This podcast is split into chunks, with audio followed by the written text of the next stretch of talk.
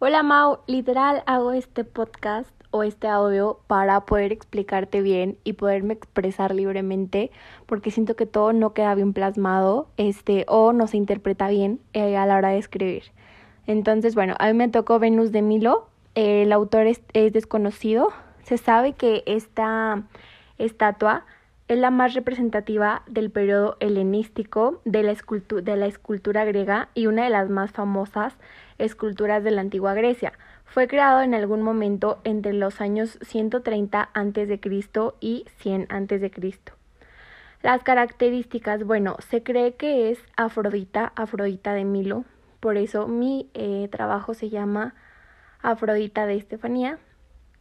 Eh, es una escultura de 2 metros, de 211 centímetros exactamente de altura, con forma de bulto redondo que se muestra eh, erguida con una rodilla doblada, dando una imagen de realismo y naturalidad, que son las cualidades principales de la escultura. Presenta a una mujer semidesnuda en una pose indolente y pasiva. La pieza representa a una de las diosas más veneradas, tanto por los griegos como por los romanos. Los griegos la designaban Afrodita y los romanos Venus. Para ambas culturas se trataba de la diosa de la fertilidad, la belleza y el amor.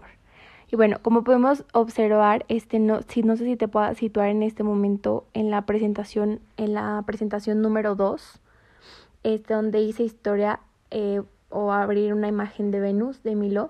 Este se ve que no tiene ninguno de los dos brazos. Uno de los brazos como que los, lo tiene poquito cortado y el otro completamente este, está desaparecido. Y eh, bueno, esta, esta, esta escultura se exhibe en Louvre Francia. El Museo de Louvre informa que existe la misma distancia entre los senos y la que existe entre el pecho y el ombligo. Asimismo, el rostro se alarga a la medida de tres narices. Y bueno, te estarás preguntando de dónde agarró la inspiración esta niña para, eh, para que tuviera la niña una manzana. Bueno, una de las teorías que encontré cuando estuve investigando es que se han encontrado una mano y una manzana. Entonces una de las teorías dice que eh, la manzana y la mano pertenecen a Venus de Milo, pero no lo pueden comprobar. Entonces, em, en mi creatividad pensé en por qué no hacer que esta estatua o que esta que mi modelo sea Venus de Milo, pero cómo sería con este con los artefactos que le faltan si es que le faltan.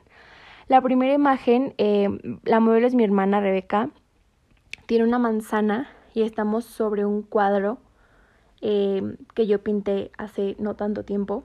Y bueno, la manzana, este, la manzana creo que es importante y que le da un poquito de mm, como de tono, como de luz a la imagen. Se ve el cabello de mi hermana, se ve poquito la iluminación en la parte donde tiene un lunar sobre cerca del ojo. Creo que ahí se ve un poquito de iluminación y bueno, en la segunda imagen la puse a blanco y negro. lo que resalta, creo yo, es el cabello tan oscuro en esta foto de mi hermana. Y bueno, en la tercera foto tenemos a mi hermana justo posando como yo pienso que estaría la estatua con la manzana. Eh, Rebeca está volteando eh, un poquito a la derecha, sí, a la derecha, este, y lo que está intentando es hacer la misma pose que Venus de Milo. En la cuarta foto, em, la, la, la imagen que está a la derecha es la estatua de Venus de Milo tomada desde su lado derecho. Y bueno, hice lo mismo con Rebeca, pero desde su lado izquierdo y no sé si alcances a ver que cerca de la nariz de Rebeca, abajo hay como una sombra. Eh, y abajo de la barbilla, digo, de la quijada hay otra sombra. Eh, ahí batalla un poquito con las luces. Y bueno, en la última foto, la más chiquita o la que está más arriba, es la foto sin editar, es la foto tal cual la tomé. Y la foto de un poquito más abajo es la que tiene un poquito de filtro, un poquito de mm, edición en cuanto a los defectos. Y bueno, los datos. Eh, los datos son ISO 100, la velocidad 1 sobre 500 y la apertura unas F sobre 1.4 y otras F 2.0. Y pues básicamente es todo. Eh, espero el martes para exponerles. Muchas gracias, Mau.